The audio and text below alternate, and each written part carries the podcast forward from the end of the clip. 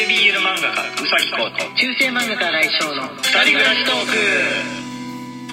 クはいこんばんはこんばんは。はい今外でご飯をねあの食べてきたところなんですけれども、今日は、えー近くのね中華料理はい。なんですけれどもあのノーマスクでおしゃべりしてる店員さんたちがいてもうちょうど会計の時だったからああーもう食べちゃったよって気持ちで今いっぱいい食べちゃっただろお前ら世の中気が緩んでる。入店時にその姿をいっそ見せてくれよそしたら帰るからみたういな。ことを思ったわけですけれども、えーなんかとりあえずあのワクチン打ったらもうかかりませんっていう風な誤解はやめてほしい感じはうんありますよね。なんか勝手に収束の気配を見せてると勘違いしてる人たちがいる。そうそうそうそうそうそうあの重症になんないことと収束することってまた違うと思うんだ別だと思うんだよ、ね、そ特効薬とかまだできてないじゃんう。う、ん。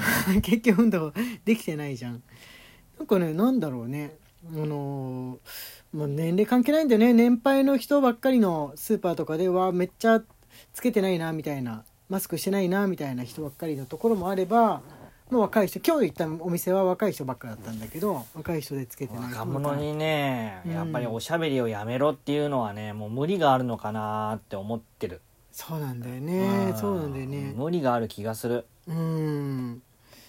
あの気持ちが盛り上がっちゃうのかなって今日のところは男女どちらもあの厨房でうん。働いてるところだったんで、いわゆるコンパみたいな感じの声が聞こえてきたからワワイワイキャッキャみたいな感じの聞こえてきたから、え厨房としてなんかこうおかしい客席ならまだしもとか思って見たわけなんですけどあれかなやっぱこう二十歳そこそこのうちってこの異性が異性がいれば絶対みんなドキドキするってわけじゃないですけれどもこのセクマイのねうん。話をしているラジオですがやはりこののんけの子としては異性と一緒にバイトとかなると普通のぺちゃくちゃよりももうちょっとこの気が高まるところあんのかなってうんすっごい楽しそうに喋っているその厨房の男の子の笑顔を見て思ったうんあんなに笑顔の若者を逆に言うと久しぶり見たなるほど。女の子のね調理してる女の子とぺちゃくちゃ喋ってるぞをもう久しぶりに見たっていう感じですがダメだよって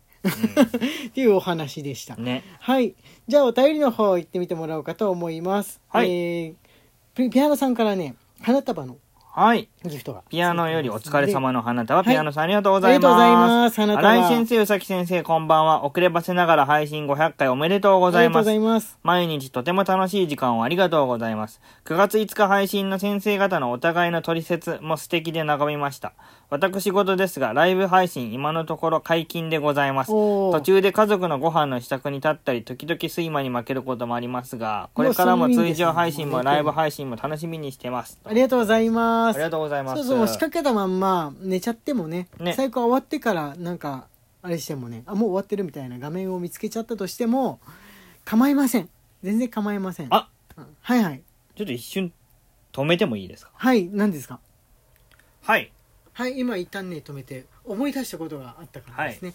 あの、ともちさんからリアルプレゼントをいただいてでそうでしたそうでした。そうなんです。今だからあの届いたお菓子をはい。持ってきました。えっ、とねこれ 2, 2人分ねあの1本ずつっていうか1箱ずつあはい。るんですけど、1箱あたりスイカゼリーとレモン杏仁と、えー梨ジュレ。梨ジュレ。どどれもゼリーですね、はい。これ冷やしたらめっちゃ美味しそうな和風の。感じのはいプレゼントをいただきました。ありがとうございます。ともちさんでお手紙がはいついてたんで、ここに読んでみてもらいましょうか、はいリアルお手紙リアルとかうさき先生。こんにちは。お疲れ様です。暑かったり台風が来たりと気象病だと大変ですよね。私も頭痛薬が手放せません。体には本当に気をつけてください。そしてルチル掲載おめでとうございます。うさき先生の作品が載るのを楽しみに待っていました。久しぶりに BL 誌を買いました。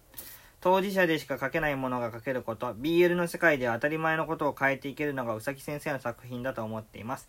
LGBT クイアがいろいろとニュースなどで言われている中、BL 誌でも変化していってほしいと思います。平和でただ可愛くってかっこよくって、周りも当たり前に受け入れる世界は本の中にしかありませんので、それだけが見たいという人が多いとは思いますが、1作品2作品ぐらい現実と向き合った作品があってもいいと思います。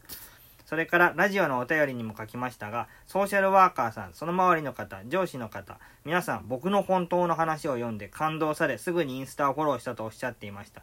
皆さんとても応援しています。なかなか難しいとは思いますが、これからもうさき先生の作品を楽しみにしています。体調には無理せずにこれからも頑張ってください。ともちより。おーありがとうございますありがとうございます。作家宇崎公へのあはいれですよ、ありがとうございます。応援レターですよありがとうございますこうくんあれだよね。インスタちゃんとあれしていかなきゃダメじゃん。新しいやつを入れていかないと。定期的に上げてますよ。こうくんだって大体助手席写真館じゃん。いやまあ、だって助手 席写真館。朝学校行く時。他にマスク外せる場所もないしさ。そうなんでね。もうだからマスクの姿も上げてくっていうつもりうでん。いればいいのかな。いやあの若いねインスタグラマーの方たちみたいにその外でもおしゃれなとこだからってパッと撮ってすぐ撮っちゃおうみたいなのを掲載する度胸がなかなかないないないない。ですよね。無理無理無理無理無理無理。うん。あれはみやってる側も見てる側もみんな近い価値観を持ってるその若者同士だからこそ許されるものであって、なかなかこの大人世代同士でおしゃれだからばこの場所だけ撮っちゃった周りに人いるかもしれないけどいいよねみたいな感じなのはちょっとでしにくきないよ。いしあの本当に人がいない場所で撮ったとしてもここには人がいませんよっていう証拠がないから見た人が「えここなんかデパートかなんかじゃん」みたいな感じの気持ちを与えると、まあ、不安になるかもしれないって思っちゃうと、なかなかねインスタはかどらないんですよね。家の中をだからめちゃめちゃおもちゃっぽく綺麗でおしゃれにしたりとかして、うんもしくはめっちゃドレッシーにしたりとかして家を写真館みたいにすれば撮れるっちゃ撮れるのかもしれないですけどあのー難しいですね。ね。こんだけ物がいっぱいあるうん。家で。3分の2ぐらいのものを捨てたら写真家になるかもしれない我が家も、猫いると本当難しいけど。本当に難しいんですけどもねいやーしょうがないですあまあでもありがとうございますありがとうございます。はい本当に。送っていただけてねね。よかったら皆さんもねも広めていただいてありがたい限りです。あの出版社への応援メッセージとかそれがあって我々お仕事がもらえるところありますのでえ全然短いお手紙とかでも気にしないでいただいて大丈夫ですので、えー送ってはい。いただけたりとかすると嬉しいなとか嬉しいです。暇な時で全然大丈夫なんで、はいアンケートとかでも大丈夫ですんでお願いしますということでじゃあ次のお便りを言っていきましょうはい。マヨエールより、湿布を注射した真上に貼るのが気になるようでしたら、小さめの絆創膏を貼ってその上から湿布しても大丈夫ですよ。1回目はそこまで痛みませんでしたが、2回目は結構腫れたので、湿布ずっと貼って生活してたらだいぶ楽でした。とのことで。はいまよりさんありがとうございますなるほど、そういう手があるか。いやーでもなんかね絆創膏越しにそのちょっと辛いような感じの雰囲気があるじゃん湿布って冷感であってもなんかあメンソールのやつをやめればいいんじゃな怖い。えメンソールじゃなかったらじゃあな温感湿布とかもっと怖いじゃん。そのこあれでしょ？ワワクチンなと。いや、別に温感でももなくメンソールでもなくってあるじゃん。冷えピタのだからそれは全部もう売り切れです。いや、普通の湿布。売り切れ。え？普通の湿布ってメンソールじゃん大体。メンソールないやつもあるよね。スースーしないやつ。ああの痛み止めのこと？あのまあ。肌色のいや、そうじゃなくても湿布であるよね。スースーしてるよしてないよ。してないやつもあるよ。え？何それは、ないの？うん。それは、先生がスースーしてるやつを基本的に買うからだよ。え？俺が買ってきてるやつスースーしてるのばっかりだからあんまり知らなかったもう、もう、スースーするのを基本的に見てるでしょ。先い生。やあんまり意識してない 特に意識してないなんかすこの成分が濃いやつバンテリンとかみたいなのはちょっと怖くって、なかなかあのー強すぎるかなあーなるほと思ってどなるほど。使ってないとかあるんですけどああいうのでいいのかね？いいと思いますよ。バンテリンとか。冷感っていうわけじゃないのかね？はい。あそっか。まあでも今のところね腫れてないですので摂取したところ、は大丈夫ですがこうくんの時じゃあなんかもし腫れちゃったら試してみますかね、い。はい。うん。ぜぜひ。やってみますかはいじゃあえっ、とあギフトいただいてますねこれポポココさんですねポポココさんより美味しい棒と元気の玉いただいております。はいありがとうございます。ぶどうりさんからも美味しい棒と元気の玉ありがとうございます。はいありがとうございますはいえっ、とこれはああれですねぶギフト付きの文章のやつはい。吉野さん吉野さんより元気の玉美味しい棒吉野さんありがとうございます。お疲れ様です。